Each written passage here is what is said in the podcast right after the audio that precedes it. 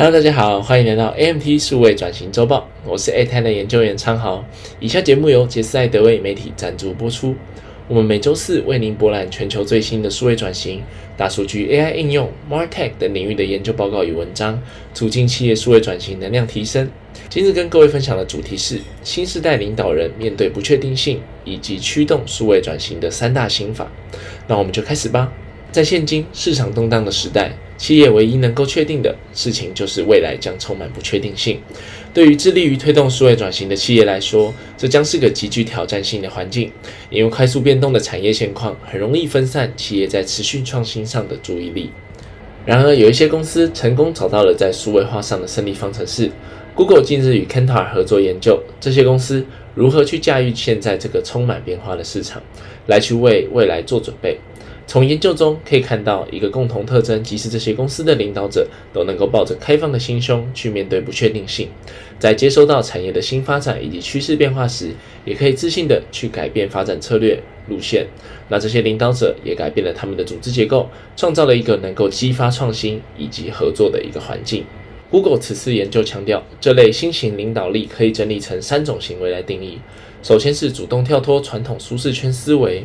二为跨职能、跨部门的思考，最后则是侧重于提升董事会的影响力。那接下来我们将一一为各位做介绍。心法一：主动跳脱传统舒适圈的思维，鼓励自己以及员工跳脱舒适圈思维，准备好迎接挑战。欲建立一个数位化的组织，需要 C 叉 O 跳脱到舒适圈外工作，针对其所处之领导角色以及 C 数，也就是高层主管们的一个角色，来进行更深更广的思考，并透过团队合作。创新的问题解决思维来应对变化。Google 研究显示，在产业中，数位转型、数位化成功领先同业的企业，其高阶主管中超过七十 percent 是具有实验创新思维；而在数位化表现较差、起步较晚的企业，此比例降为四十七 percent。高阶管理阶层的这种团队合作、共创、协作心态，是在数位转型期间面对许多不确定性时，能够有效领导的关键。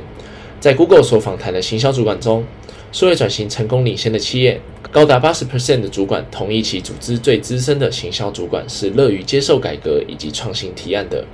而相同数字在数位转型较落后的企业则降至六十四 percent。上述凸显能够结合专业技能以及技术技能以外的软实力，像是适应性、创新思维等等的领导者，能够更好的去培养组织文化，并有效应对变化多端的产业趋势。尤其是在行销计划方面，正如一位 CTO 在访谈中提及，改革使人抓狂，但愿意拥抱它的人，才是真正能够在未来帮助我们公司变得更好的人。心法二：跨职能、跨部门思考。全方位的思考来保持公司发展的弹性。另一种新时代领导者能够帮助公司保持灵活性的方式，是全面的了解整个组织，并鼓励跨部门团队合作。一位受访主管表示，他们公司的行销长除了监控行销部门的数据外，也会主动去关心公司其他部门所发生的大小事，还有数据，并且找出可以合作或是协助的议题，一同执行跨部门的解决方案。这帮助他们公司在营收成长方面远优于其竞争对手超过三十二 percent。当领导者进行跨部门思考时，他们会为行销、财务、销售和 IT 团队去挖掘、创造机会，让领导者更深入了解每个团队的运营运，让领导者更深入了解每个团队的营运会如何影响公司整体，并牵动未来发展。领导者也能因此鼓励跨部门合作来去解决问题，一同推动公司的营收成长与创新。这类跨部门的合作模式，Google 认为除了基层该去实践外，更应该拓展到领导团队本身。在数位化领先的企业中，七十 percent 的 C 叉 O 表示，获得 C 数还有董事会的共同支持是数位转型能否成功的关键。这里的 C 数再次强调是高层的一个管理人，像领导人，像是 CTO。CMO、C 叉 O 等等系列的一个高阶的领导者，因此获得这类这个领导者还有董事会的共同支持，是数位转型能否成功的关键。而在数位化落后的企业，仅仅四十六 percent 的 C 叉 O 认为领导团队的多方支持是重要的。当所有高阶领导者拥有相同的共识、愿景与目标时，彼此能够为各自的团队提供更清晰、统一的策略。这使领导者阶层在市场、产业或是数位化动荡不安的时期中，来充当基层团队的北极星。领导阶层也有能力可以透过消除阶级制度，帮助员工进一步培养沟通、解决问题、团队合作与决策的软实力，来鼓励更广、更深入的跨部门合作。心法三：提升董事会的决策参与程度。董事会能够提供团队明确的目标以及愿景，并且协助团队做到沟通、跨阶级的协调等等。其专业知识还有经验，也能够给予团队在决策时有一些意见以及反馈，来起到稳定军心的作用。除了确保高层间的一致性以及合作外，公司领导者还可以透过建立一个积极、敬业的董事会来一同带领公司走向未来。首先，当然要确保董事会是由合适的人选组成。举例来说，在数位化领先的企业，有八十二 percent 的行销主管表示，他们的董事会是由数位转型领域专家以及支持数位转型之产业专业人士所组成；而在数位化较为落后的企业，其行销主管仅有四十二 percent 表示由与上述相同的董事会组成。